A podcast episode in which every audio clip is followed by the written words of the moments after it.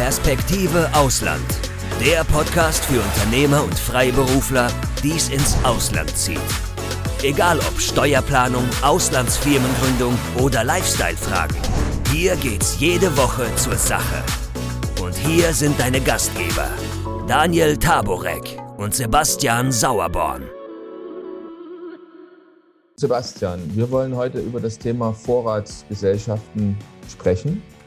Du bietest ja selber in UK vorgegründete Gesellschaften an. Und da wollen wir heute einfach mal drüber sprechen, weil da gibt es eine ganze Menge Fragen. Es gibt ja auch eine ganze Reihe von seriösen, aber auch vielleicht dubiosen äh, Angeboten im Internet. Und wir müssen einfach für unsere Mandanten, Zuschauer und Zuhörer da mal Klarheit reinbringen. Starten wir mal mit der ersten Frage. Die meisten Gesellschaften, die du ja auch selber als Vorratsgesellschaften anbietest, könnte man ja auch innerhalb von ein bis zwei Tagen neu gründen. So, warum soll ich denn jetzt eine Vorratsgesellschaft kaufen? Ja, das ist korrekt, ja. Also ich meine, diese Aussage, ja, die ja häufig auch verwendet wird von Anbietern von Vorratsgesellschaften, dass das alles ruckzuck geht und alles so schnell geht, das ist natürlich nur wirklich für ein Land wie Deutschland jetzt wichtig, denn in Deutschland ist ja bekanntlich die Eintragung einer neuen GmbH mit unendlich viel Bürokratie, einem Hürdenlauf und, und unendlich viel Zeit verbunden. Ja, also eintragen, zum Notar gehen, persönlich vor Ort erscheinen, bla, bla, bla. Und dann geht es noch beim Handelsregister. Ewigkeiten wird das Registergericht, da gefällt der Name nicht. Also ich meine, es geht ja locker mal vier bis sechs Wochen ins Land, äh, bis das Ganze passiert ist. Ja. Äh, dort ist also die Geschwindigkeit bei Vorratsgesellschaften natürlich ein Thema.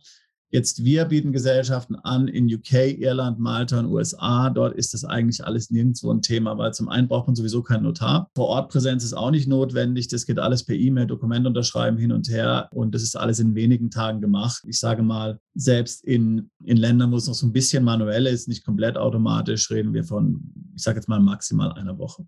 Und deswegen ist natürlich das Thema Geschwindigkeit bei einer Vorratsgesellschaft nicht der tatsächliche Vorteil. Tatsächlich kann es sogar länger dauern, bis die Vorratsgesellschaft dann übertragen, umbenannt und so weiter ist. Ja. Also wenn es am rein das Thema Geschwindigkeit äh, geht, bis die Gesellschaft steht, vertragsfähig und geschäftsfähig ist, dann ist es eigentlich kein Grund für eine Vorratsgesellschaft. Ähm, muss es ja aber andere Gründe geben, die dafür hm. sprechen, hm. eine Vorratsgesellschaft zu kaufen, wenn es genau. nicht die Geschwindigkeit ist. Genau, also die meisten Mandanten, eine Vorratsgesellschaft übernehmen, die brauchen eine Gesellschaft, die zu einem bestimmten Zeitpunkt schon existiert hat. Ja, also man kennt es ja, man hat möglicherweise eine mündliche Vereinbarung eingegangen und jetzt will aber jemand einen schriftlichen Vertrag sehen, der muss ein bestimmtes Datum haben, weiß ich, von vor sechs Monaten. Dann brauche ich zum Beispiel eine Vorratsgesellschaft. Oder ich möchte eben am Markt auftreten und jetzt nicht wie jemand erscheinen, der jetzt hier erst die Firma heute gegründet hat, sondern möglicherweise schon ein Unternehmen verwenden, was entsprechend etabliert ist. Das sind so die typischen Gründe. Und dann haben wir natürlich tatsächlich Gesellschaften, also wenn wir jetzt gerade mal die UK PLC zum Beispiel anschauen, die ja bei uns verfügbar sind mit sehr komplexen, sage ich jetzt mal, Konfigurationen, wenn ich mal den Begriff aus der IT verwenden darf. Also spezifisch Dinge und Eigenschaften, die jetzt zum Beispiel für Kapitalmarktprojekte notwendig sind, die man bei einer neuen Gesellschaft dann zum einen durch einen Anwalt erstmal durchführen lassen müsste, die dann auch möglicherweise noch registriert werden müssen oder noch noch warten muss. Bis das dann alles geschehen ist, gerade bei einer Public Limited Company, bei einer PLC, gehen locker mal zwei bis drei Monate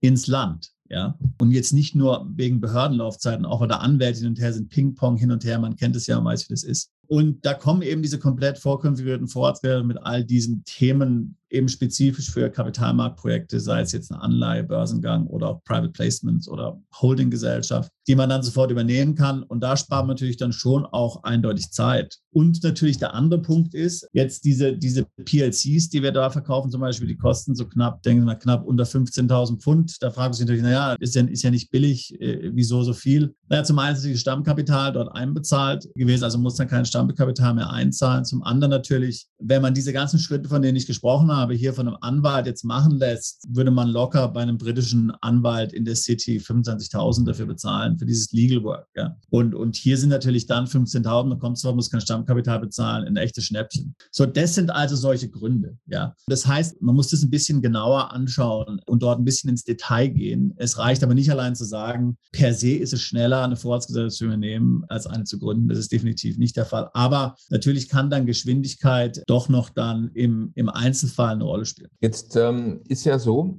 dass äh, einige, auch wirklich zum Teil renommierte Anwaltskanzleien, bieten ja im Internet sogenannte Mantelgesellschaften an. Vielleicht kannst du unseren Zuschauern und Zuhörern mal erklären, was jetzt der Unterschied ist zwischen einer Vorratsgesellschaft und einer Mantelgesellschaft. Und vielleicht können wir bei der Gelegenheit mal noch ein paar andere Begrifflichkeiten mit erwähnen, weil da gibt es ja eine ganze Menge ähnliche Begriffe auch unter denen Vorratsgesellschaften angeboten werden. Aber vielleicht beginnen wir mal mit dem äh, Unterschied oder auch kein Unterschied. Mantelgesellschaft, Vorratsgesellschaft. Übrigens, wenn du keinen unserer interessanten Podcasts mehr verpassen willst, dann klick jetzt gleich auf Abo und besuch uns doch mal auf unserer Webseite www.perspektiveausland.com. Da gibt es übrigens auch alle Podcasts als Video zum Ansehen und du kannst uns dort deine Fragen, Kommentare oder Vorschläge für neue Sendungen hinterlassen.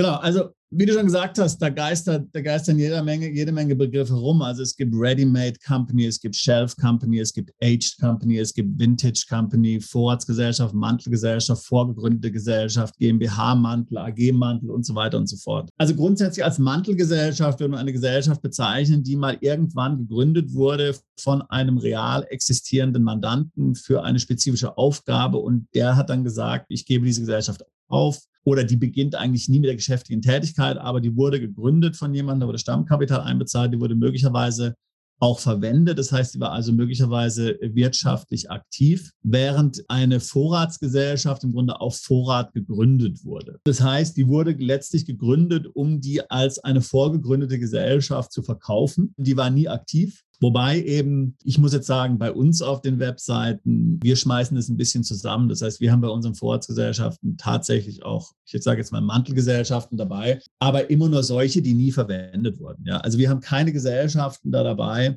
die jemals wirtschaftlich aktiv waren, sondern es sind immer Gesellschaften, die hatte vielleicht ein Mandant mal gegründet und hat dann gesagt, naja, ich brauche die sowieso nicht, könnte die wieder zurücknehmen. Und so würde ich die Begriffe unterscheiden. Macht Sinn. Jetzt hattest du vorhin schon erwähnt, dass man eigentlich nicht anreisen muss. Also muss man, gibt es irgendetwas, wo ich vielleicht doch anreisen müsste? Wie sieht es zum Beispiel mit dem Bankkonto aus?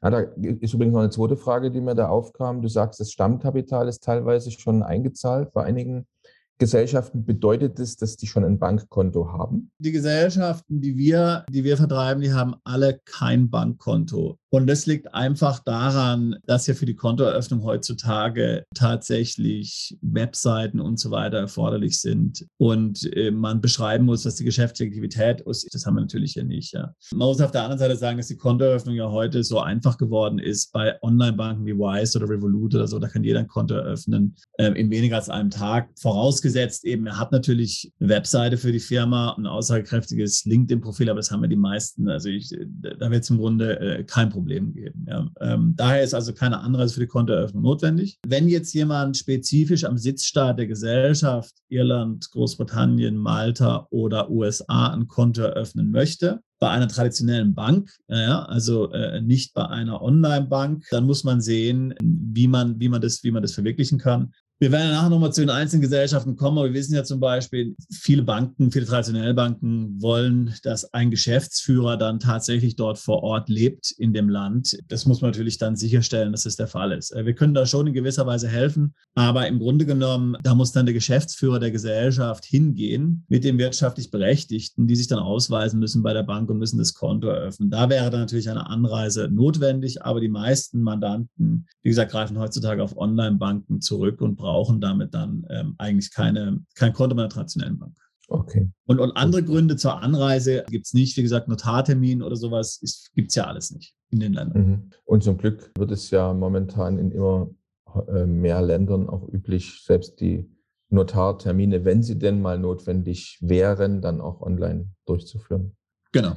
Wenn wir uns jetzt die Webseite oder wer sich die Webseite Vorratsgesellschaften zum Beispiel anschaut von dir, der sieht ja da erstens verschiedene Sitzstaaten. Mhm. Also ganz konkret Irland, UK, äh, Malta sind wohl momentan aktuell keine Vorratsgesellschaften verfügbar, aber dann noch die USA. Und dann zusätzlich noch in dem einen oder anderen Land auch verschiedene Gesellschaftsformen. Wie soll da jetzt jemand vorgehen? Also sucht er das nach dem klingen bestlichsten Firmennamen aus, den er da findet auf dem Angebot. Also Schatz beiseite, wahrscheinlich wäre das natürlich kein guter, äh, guter Rat. Wobei wir dann natürlich auch nochmal nachher über die Möglichkeit der Firmennamensänderung sprechen müssen. Aber also welches Land und welche Gesellschaftsform sind denn jetzt ideal für welchen Einsatzzweck? Kannst du dazu was sagen? Genau, also in Großbritannien, in UK, was wir dort im Wesentlichen anbieten, äh, sind Vorratsgesellschaften vom Typ der UK Limited, also die sogenannte Private Limited Company, die ganz normale Limited, die ja jeder kennt. Dann die Public Limited Company oder PLC, also ich sage jetzt mal eine Aktiengesellschaft. Dann haben wir in UK auch noch äh, Limited by Guarantees, das ist die sogenannte Stiftungslimited. Das sind die Rechtsformen, die wir im UK anbieten. In der Regel wird jemand genau wissen, was er möchte. Ja? Also wie gesagt, wenn man ein Kapitalmarktprojekt machen will, dann braucht man eine PLC in allen anderen Fällen will man eher eine Limited verwenden und die Limited by Guarantee, die Stiftungslimited, ist eben ganz spezifisch zum Thema Vermögensschutz möglicherweise interessant. Im Grunde genommen, die Mandanten wissen, was sie wollen. Die Auswahl der richtigen Gesellschaft hängt dann zum Beispiel davon ab, also teilweise haben die VAT, zum Teil haben sie keine VAT, zum Teil ist das Stammkapital höher, niedriger, die Gesellschaften sind jünger oder älter. Das sind halt alles so Kriterien, die dann auch eine Rolle spielen. Ja, und tatsächlich der Name spielt auch, eine Rolle, weil ich meine, wir alle haben ja das Problem, inklusive mir, wenn wir jetzt nicht im Englischen zu Hause sind, wirklich als Muttersprache, wie nenne ich dann eine Gesellschaft? Ja, es ist ja oftmals so, dass man dann als Nicht-Muttersprachler vielleicht irgendwie mit einer dummen Idee kommt, ja, und ich weiß genau. Und das klingt dann für aber tatsächlich englischsprachige Geschäftspartner dann lächerlich oder schlecht. Ich meine, es gibt ein ganz bekanntes Beispiel.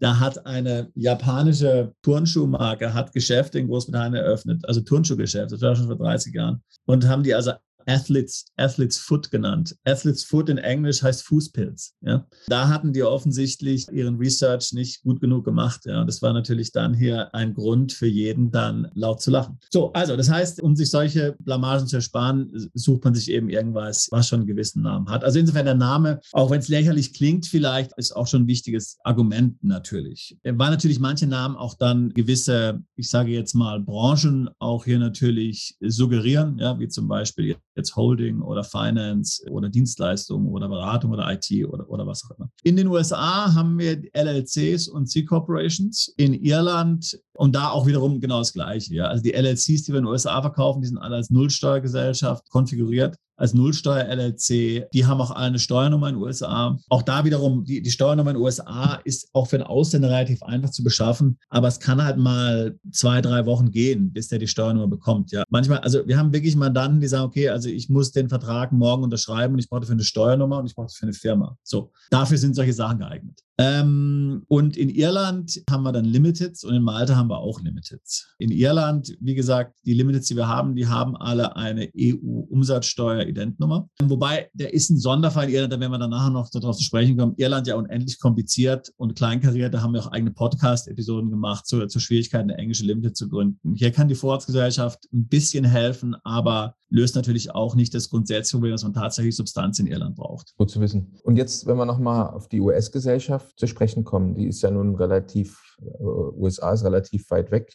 Äh, wenn jetzt ein Freiberufler, also auch so ein One-Man-Show vielleicht fragt, lohnt sich für mich eine US-Gesellschaft zu gründen? Also im, im Vergleich jetzt zu einer, zu einer Limited in UK?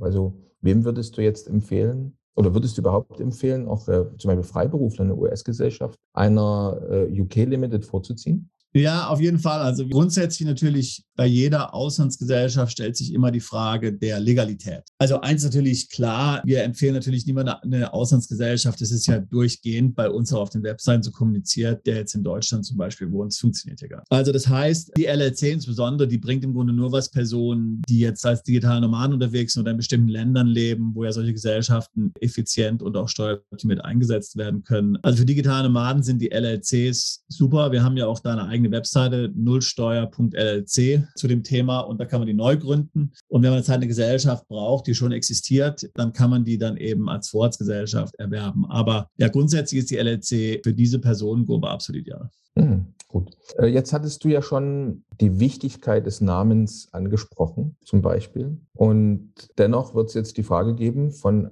dem einen oder anderen unserer Zuschauer und Zuhörer, wenn ich jetzt eine Vorratsgesellschaft kaufe, was kann ich denn dann und mit welchem Aufwand und vielleicht sogar schon direkt bei der Übernahme auch ändern. Also zum Beispiel Shareholder müssen ja in jedem Fall geändert werden, aber vielleicht auch der Unternehmenszweck. Ich finde jetzt vielleicht eine, eine, Firma, die ist eingetragen auf, was weiß ich, Marketingfirma, aber mein Geschäftszweck ist ein völlig anderer. Also was kann man ändern? Welcher Aufwand steht da dahinter? Und ist das auch für die Reputation der Firma dann nicht schädlich, wenn da, was weiß ich, sagen wir mal, eine Firma äh, gegründet worden ist mit dem Geschäftsgegenstand Marketing und dann, was weiß ich, macht sie Finanzprodukte beispielsweise? Ja, ist eine gute Frage. Also äh, wir ändern das natürlich für Mandanten jederzeit im Rahmen der, der Umtragung äh, kostenlos später gegen eine, eine kleine Gebühr. Ähm, aber das lässt sich leicht ändern, das lässt sich schnell ändern, das lässt sich mehrfach ändern. Also alle diese Dinge sind äh, relativ einfach machbar. Am schnellsten im UK, wo man sie in der Regel innerhalb von einem Tag ändern kann, Geschäftsführer, Gesellschafter, Unternehmenszweck und diese ganzen Dinge. In den anderen Ländern, insbesondere USA, kann es dann ein bisschen länger dauern, bis diese Dinge dort umgetragen werden, weil dort die Prozesse einfach zum Teil noch sehr manuell sind. Ja, also man muss da dann tatsächlich einen Gesellschafterbeschluss machen, schriftlich, den, den wir natürlich machen, den muss man unterschreiben, den muss man dann einreichen, zum Teil per Fax noch, ja. Und dann muss es von dem Register dann entsprechend noch bearbeitet werden. Das braucht halt einfach eine gewisse Zeit. Aber also grundsätzlich, diese Dinge lassen sich alle problemlos in wenigen Tagen, sage ich jetzt mal, ändern. Genau. Und ist auch also absolut üblich natürlich, dass Mandanten dort ändern wollen. Namen,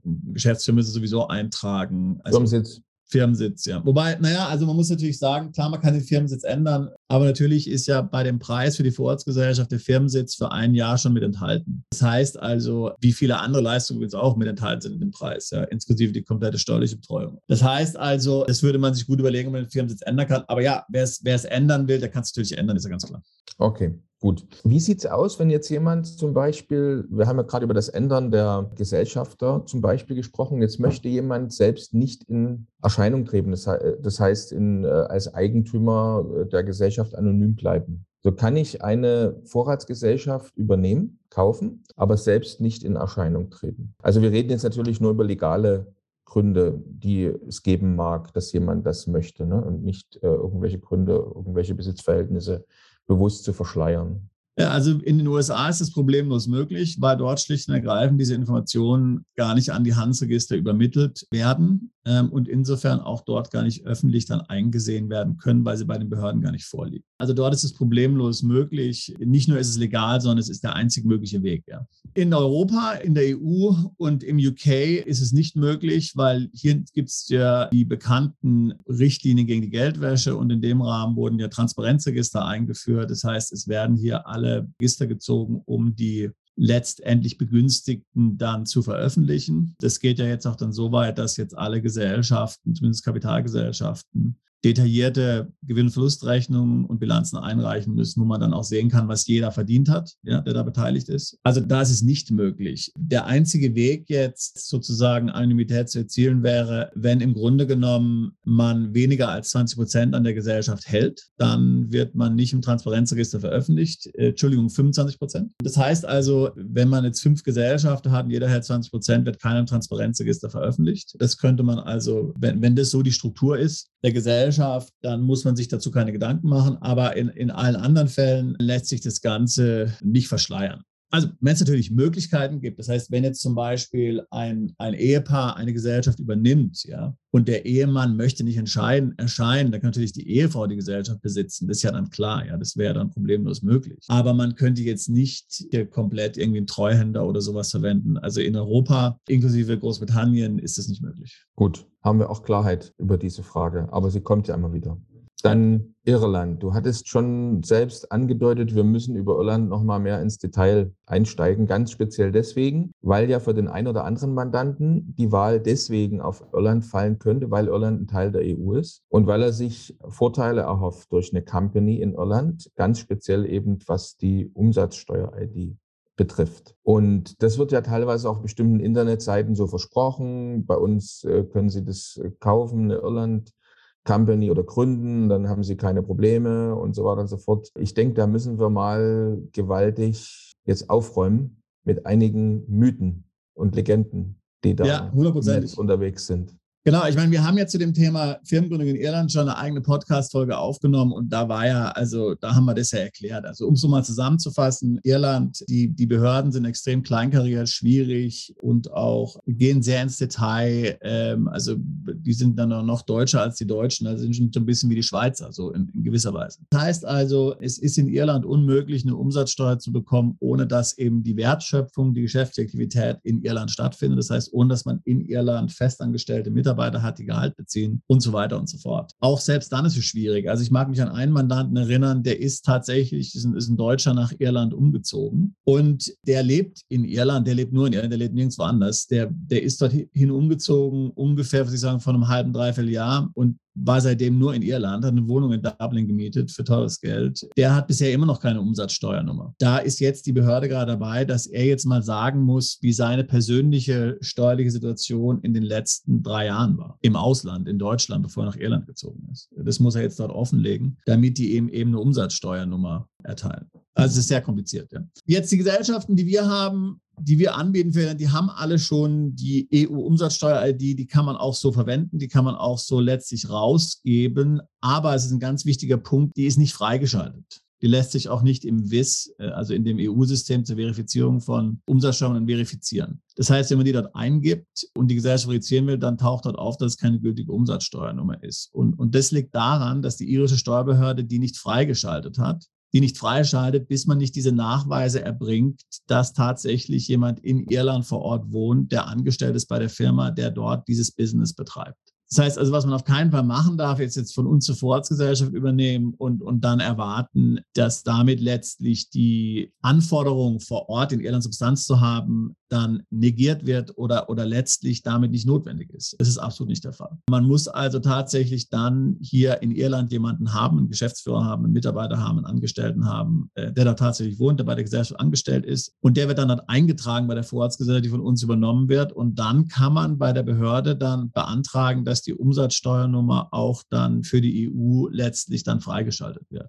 Erst dann lässt sich das machen. Und wie gesagt, ich hatte ja gerade eben schon von dem anderen dann erzählt, der in Irland tatsächlich lebt und auch schon jetzt seit einigen Monaten dort lebt. Ähm, selbst dann ist es möglicherweise kein Prozess, der jetzt straightforward ist. Ja? Also das muss man ganz ehrlich sagen. Da darf man sich keinerlei Illusionen hingeben. Erfahrungsgemäß ist es dann doch tatsächlich schneller, wenn man die Vorratsgesellschaft übernimmt. Normalerweise lässt sich das innerhalb von mehreren Wochen bewerkstelligen. Aber wie gesagt, man muss sich ja überlegen, wenn jetzt einer nach Irland zieht, dann muss der erstmal Sozialversicherungsnummer beantragen, dann muss er bei der Firma angemeldet werden, muss Gehalt bekommen und so weiter und so fort. Also da geht schon eine Zeit ins Land, ja, bis das dann tatsächlich funktioniert. Ganz wichtig, dass man das berücksichtigt. Jetzt würde ich gerne mal wieder in Richtung USA wechseln und dort mal das Thema besprechen wollen mit dir.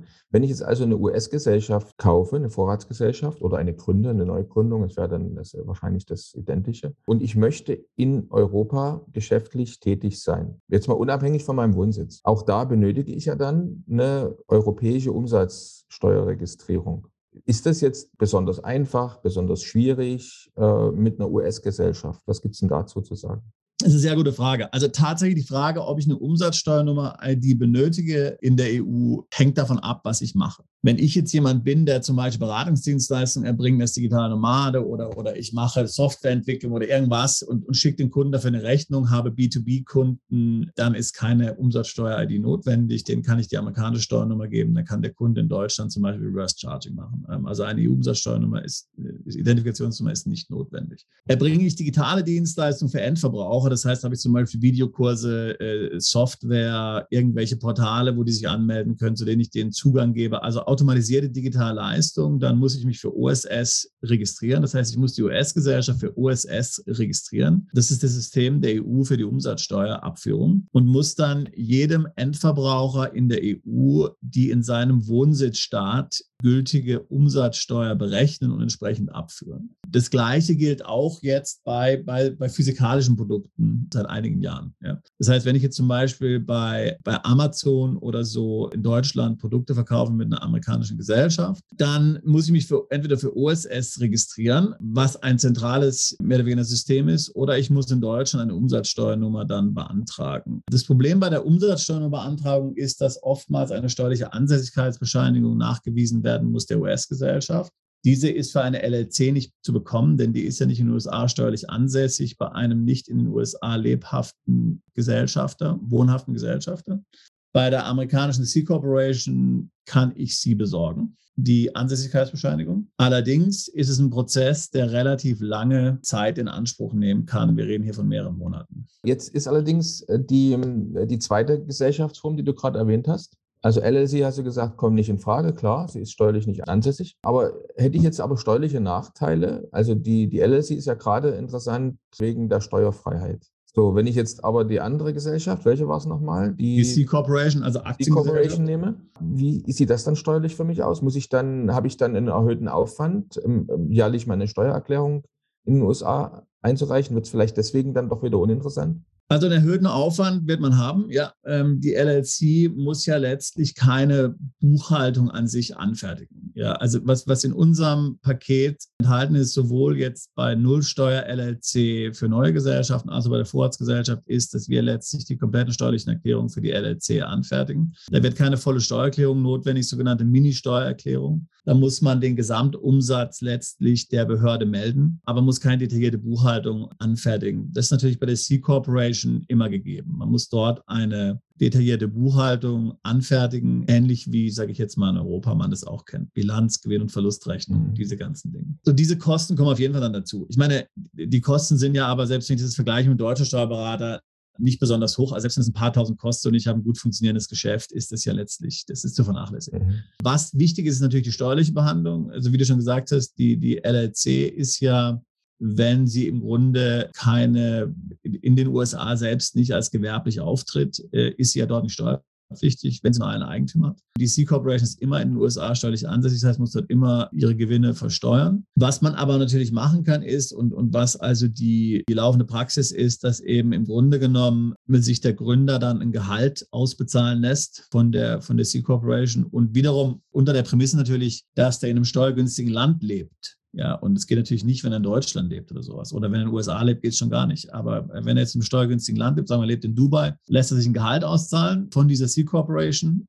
Und das ist dann letztlich reduziert in Gewinn der C Corporation und ist natürlich in den USA steuerfrei insofern die Arbeit nicht in den USA verrichtet wird. Ist in allen Ländern das Gleiche. Muss insofern letztlich dann am Wohnsitzstaat versteuert werden. Wenn der Wohnsitzstaat keine Steuer erhebt, ist das Gehalt steuerfrei. Ja, also da kann man es über ein Gehalt lösen. Das heißt, die Besteuerung wird letztlich dann auch nicht existent oder sehr gering sein. Aber ja, also definitiv ist der Verwaltungsaufwand höher als bei der LLC. Und habe ich jetzt durch eine US-Gesellschaft noch weitere interessante Vor Vorteile, äh, zum Beispiel besseren Zugang zum US-Markt? Gerade was so Zollbestimmungen, diese verschiedenen Bundesstaaten und so weiter und so fort betreffen könnte? Also generell der, der große Vorteil an S-Gesellschaften ist, dass sich ja diese ganzen Anbieter von PayPal, Stripe, irgendwelche Online-Banken und, und alles mögliche andere auch ja sehr einfach benutzen kann. Oftmals habe ich ja bei irgendwelchen steueroptimierten Gesellschaften das Problem, dass diese ganzen Anbieter nicht zusammenarbeiten wollen. Das ist irgendeine Offshore-Gesellschaft, ist Hongkong oder sowas. Ja? Mhm. Wobei Hongkong geht eigentlich jetzt noch. Aber ähm, diesen Vorteil habe ich. Die ist überall anerkannt. Ich kann überall die allgemein an, bekannten ähm, Anbieter verwenden. Und es ist halt in, irgendwas in den USA. Es ist halt jetzt nicht irgendwas in einem in einem verrufenen Land oder so. Zweiter Vorteil natürlich ist, ist ein guter Schutz der Privatsphäre. Die USA nehmen ja nicht am automatischen Informationsaustausch teil, was natürlich für die meisten Mandanten oder alle Mandanten von uns sowieso egal wäre, weil die wohnen ja sowieso nicht in Deutschland oder in anderen entsprechenden Hochsteuerländern. Aber gut, ähm, die nehmen nicht daran teil. Die Eigentümer der Gesellschaft bleiben anonym. Möglicherweise muss ein Geschäftsführer im, im Handelsregister veröffentlicht werden bei einer Aktiengesellschaft. Hängt vom Sitzstaat ab. Aber es müssen halt auch keine Bilanzen oder sowas eingereicht werden. Wir hatten ja vorhin das Beispiel, dass ich im Grunde heutzutage, weil hier jeder in der EU ganz verrückt danach ist, diesen gläsernen Bürger zu etablieren. Ja, ich kann also nachschauen, ob mein Schulfreund oder mein Nachbar hier, der Unternehmer ist, kann letztlich nachschauen, was der verdient. Und das kann ich für jeden machen. Und wie gesagt, ist alles komplett transparent. Dem, demnächst werden jetzt auch detaillierte Bilanzen eingereicht. Und das ist natürlich äh, in den USA nicht der Fall. All diese Dinge gibt es dort nicht. Natürlich, ich muss die Zahlen an die Steuerbehörde abgeben. Das heißt, die Steuerbehörde weiß das, aber das ist ja, ich meine, gut, damit kann man in gewisser Weise leben. Es geht ja darum, dass es nicht in der Öffentlichkeit ist. Ja. Und ich meine, dieser ganze Trend hat sich jetzt ja in, in der Zeit nach durch Corona nochmal in gewisser Weise beschleunigt. Und wir stehen ja mehr und mehr äh, vor der Situation, dass im Grunde so dieses Konglomerat aus Medien, Regierungen und großen Konzernen hier äh, Macht an sich reißen, dass hier Vermögen verschoben wird, ja, und dass man natürlich diese Transparenz denen das Futter dafür liefert. Man liefert denen ja alle Informationen, damit die genau wissen, dem gehört das, dem gehört dieses, wo ich also dann direkt dann ansetzen kann. Selbst wenn es kein Verschwörungstheoretiker ist, sind ja diese Trends auf jeden Fall besorgniserregend, weil wir wissen Zentrales ja, dass Immobilienregister, ne? Und das ja. äh, ist auch eines der, neu, der neuesten Dinge, die da hier durchgesetzt werden sollen. Genau, Immobilien, also das heißt, wir jetzt Kapitalgesellschaften, ein Immobilienregister, ja. Ich glaube, man kann nicht grundsätzlich davon ausgehen, dass diese gesammelte Datenmenge hier für was Positives verwendet wird. Auch wenn wir noch nicht genau wissen, wie die verwendet wird, ähm, da scheint auf jeden Fall hier was im Busch zu sein, sage ich mal so. Und gerade dann ist natürlich eine US-Gesellschaft interessant, wenn ich jetzt über Vermögensschutz und so weiter nachdenke. Ich meine, klar, wir wissen, die USA sind ja ganz vorne bei diesen Trends mit dabei. Die die großen Konzerne, Medien und anderweitig, von denen wir gerade sprechen, sind ja fast alles US-Unternehmen, darf man sich ja keine Illusionen hingeben. Aber dadurch, dass die USA so fragmentiert sind, wir sehen es ja jeden Tag in den Nachrichten politisch, es gibt diese große, großen Auseinandersetzungen, die Bundesstaaten haben sehr viel Macht, das ist so stark fragmentiert, dass es da eine gewisse politische Unbeweglichkeit gibt äh, und natürlich auch eine große politische Macht auf der anderen Seite. Das heißt, das kann man sich hier zunutze machen und kann im Grunde sagen, ich habe eine US-Gesellschaft und um jetzt um mein Vermögen zu schützen, selbst wenn ich es nur dadurch schütze, dass ich nicht, dass ich nicht jedem offenlege, was genau ich besitze, ohne jetzt hier irgendwelche, sage ich jetzt mal, Kapriolen drehen zu müssen, wie Stiftung gründen und dieses, jenes komplizierte Sachen, einfach eine US-Gesellschaft haben, die bestimmtes Vermögen hat, weiß weiß ich, ein Aktiendepot, ein Krypto-Wallet, Immobilien, okay, aber wie gesagt, du hast ja schon gesagt, es gibt Immobilienregister, müsste ich wiederum angeben, wer hinter der Immobilie steht, ja, also wer, wer hinter der US-Gesellschaft steht. Ja, nicht nur das, sondern ich habe jetzt also vor kurzem wieder, habe ich eine Sendung dazu gesehen, äh, dass man auch dann detailliert jetzt, also die ganzen äh, Immobilienbesitzer, Hausbesitzer wurden wohl angeschrieben, mit einer Frist von nur wenigen Wochen, alle Details über ihre Immobilien zu erfassen in Fragebögen und unter anderem äh, wird dann eben auch aufgezählt, also wie viel Kubikmeter sozusagen pro Person, die da drin wohnt, zur Verfügung steht, wie viel Toiletten pro Person zur Verfügung stehen und so weiter und so fort. Also so wie man möglicherweise, du hast selber schon gesagt, wir haben keine Ahnung, wofür diese Zahlen mal verwendet werden, aber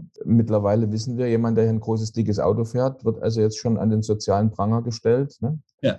Und möglicherweise wird man zukünftig auch mal an den Pranger gestellt, wenn man zu viel Kubikmeter umbaute Wohnfläche besitzt. Ne? Da müssen wir mal sehen, was noch auf uns zukommt. Ja, das sind besorgniserregende, äh, ganz klar besorgniserregende Trends. Und ich meine, wir haben jetzt viele Mandanten, ja, oder, oder nicht viele, ich sage jetzt mal eine gewisse Anzahl Mandanten, denen sind ja schon alle möglichen Dinge passiert. Also in Deutschland reicht es ja schon aus, wenn man, wenn ein gewisser Tatbestand vorgeworfen wird, wie jetzt zum Beispiel Steuerhinterziehung dass dann Konten gepfändet werden und, oder eingefroren werden. Nicht mal gepfändet werden, einfach eingefroren werden. Und, und dann, okay, wir machen jetzt mal hier eine, eine staatsanwaltschaftliche Untersuchung und so. Und ja klar, wenn, wenn das dann alles sich auflöst, dann kriegst du alles wieder zurück. Ja. Aber natürlich, jeder weiß, der als Unternehmer tätig ist, man hängt von der Liquidität ab. Man kann jetzt sicher mal sagen, okay, die, die meisten wenigstens, ich stelle jetzt hier mal eben hier ein Konto ab, wo der, die ganze Liquidität drauf ist des Unternehmens. Ja. Deshalb zu sagen, ein zweites Standbein zu haben, wo jetzt eine Steuerbehörde zum Beispiel nicht dran kann, weil es in einem anderen Land ist. Und in Kombination dann mit, mit der Wohnsitzverlagerung ist natürlich,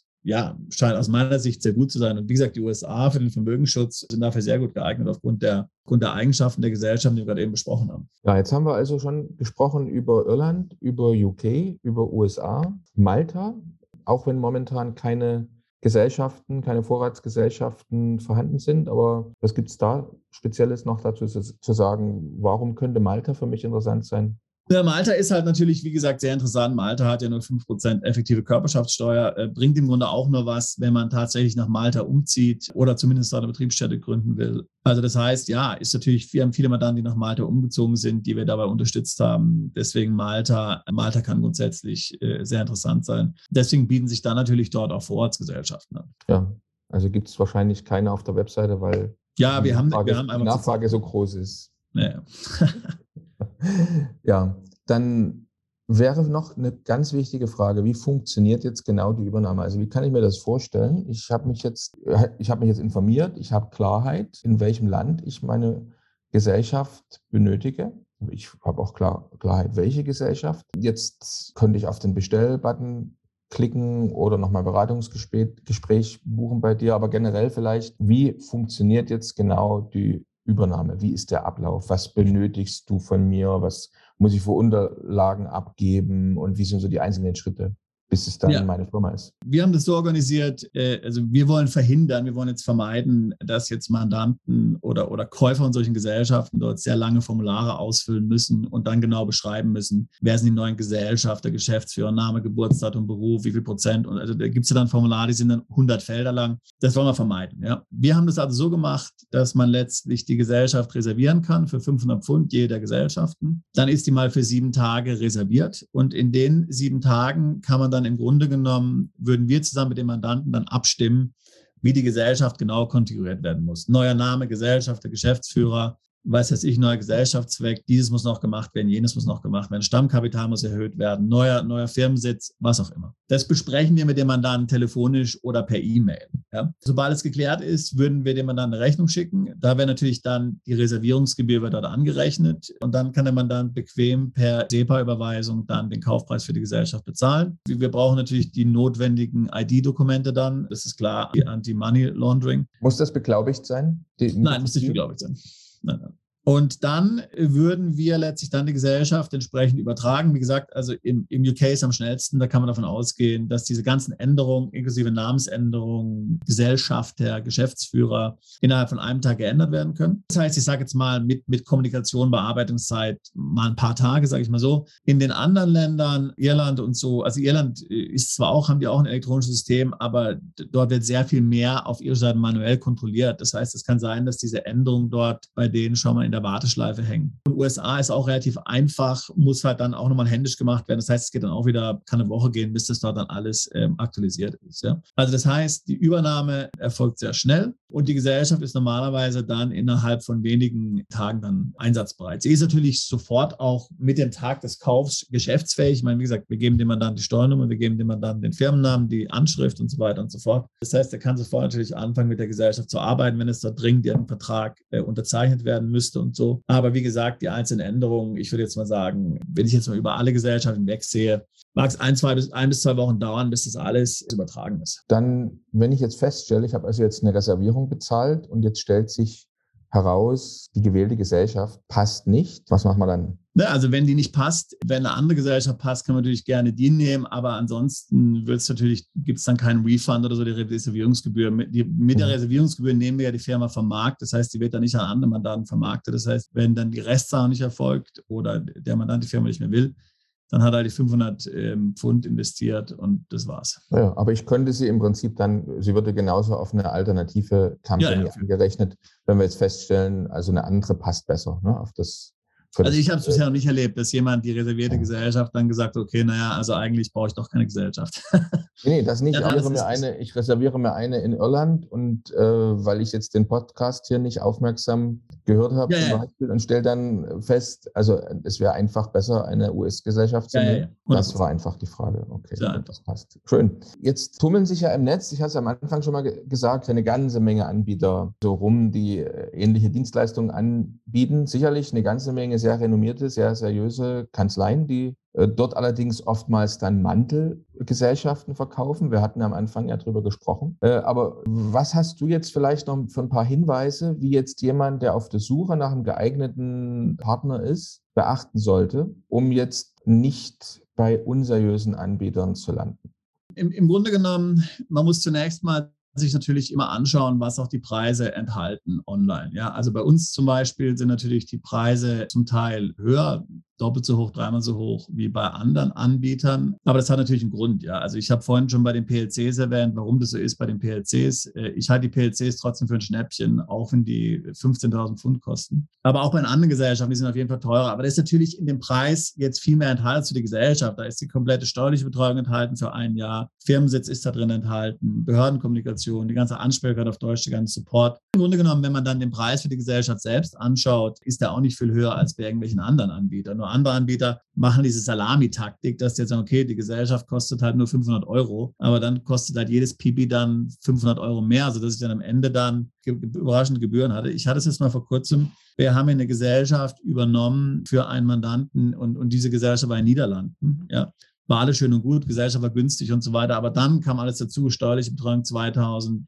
Eintragung im Handelsregister 800, notarielle Beglaubigung. Also es kam ein Ding nach dem anderen hinzu. Und das ist ja immer das, was die meisten Mandanten am meisten nervt. Da kommt Rechnung nach Rechnung, nach Rechnung, nach Rechnung. Hier ist ein Preis, da ist alles drin enthalten. Ja, also da kann man wirklich sagen, rundum sorglos Paket all inclusive für ein Jahr alles drin solange die Gesellschaft natürlich ruhend ist. Ist ja klar, dass wenn jemand jetzt tatsächlich damit anfangen, dann muss tatsächlich umfangreich Buchhaltung gemacht werden, dass das nicht im Preis enthalten ist, klar. Aber solange die Gesellschaft nichts tut, was ja bei den meisten so ist, erstmal macht die nichts und dann läuft es so langsam los, ist dieses komplette äh, Paket äh, in dem Preis enthalten. Das ist das einmal das Wichtigste. Dann muss man natürlich die, die Tücken in den einzelnen Ländern kennen. Wir haben es ja schon mit Irland gesagt. Ja, also wie viele Mandanten wir schon haben, die in Irland eine Gesellschaft gegründet haben, die dann erzählen, wurde, die Umsatzsteuer, ja, alles kein Problem, das machen wir alles, bla bla bla. Und dann hat es funktioniert. Das, das muss man natürlich wissen, dieses Detailwissen ist erforderlich. Das steht natürlich nicht bei jedem auf der Webseite, das steht in einem Kleingedruckten. Das heißt, das ist ein großes Problem. Ja. Oder was ich vorhin über die PLC gesagt habe, oder die, die US-Gesellschaften, man muss wirklich sich damit auseinandersetzen. Ja, man äh, kann da nicht einfach bei irgendeinem Anbieter irgendwas kaufen. Bei den ähm, Mantelgesellschaften, das heißt, bei Gesellschaften, die jetzt schon im Einsatz waren, gibt es natürlich immer das Risiko, dass diese Altlasten haben. Da muss man sich dann anschauen, wie der Anbieter damit umgeht. Also wir arbeiten zum Beispiel in der Schweiz mit einem Anbieter zusammen, wo man Mantelgesellschaften übernimmt. Der garantiert persönlich für sämtliche Altlasten, falls dir irgendwas auftaucht. Also das heißt, sowas muss man natürlich haben. Weil selbst wenn man jetzt irgendwie einen Schufa-Check oder sowas macht oder Kreditreform-Check, ja, wird man ja nicht immer dort jetzt auf alles stoßen. Aber man muss halt mal sagen, Verträge okay, geben beispielsweise, ne? Die, ne. Mhm. Man muss halt einfach sagen, okay, ich meine, der Anbieter ist jetzt schon am Markt so und so lange. Das heißt, ich kann davon ausgehen, dass es im Grunde genommen funktioniert ist. Wenn ich halt total dieses Risiko ausschließen will, muss man halt leider sagen, dann kann ich halt auch so eine Gesellschaft nicht übernehmen. Das, das, das ist halt einfach so. Das lässt sich dann leider nicht ändern. Das sind so die Dinge, auf die man achten muss. Ja, vielen Dank. Wunderbar. War sehr aufschlussreich, ja. wie immer. Bis zur nächsten Folge von Perspektive Ausland, der Podcast für alle Unternehmer, die es ins Ausland zieht.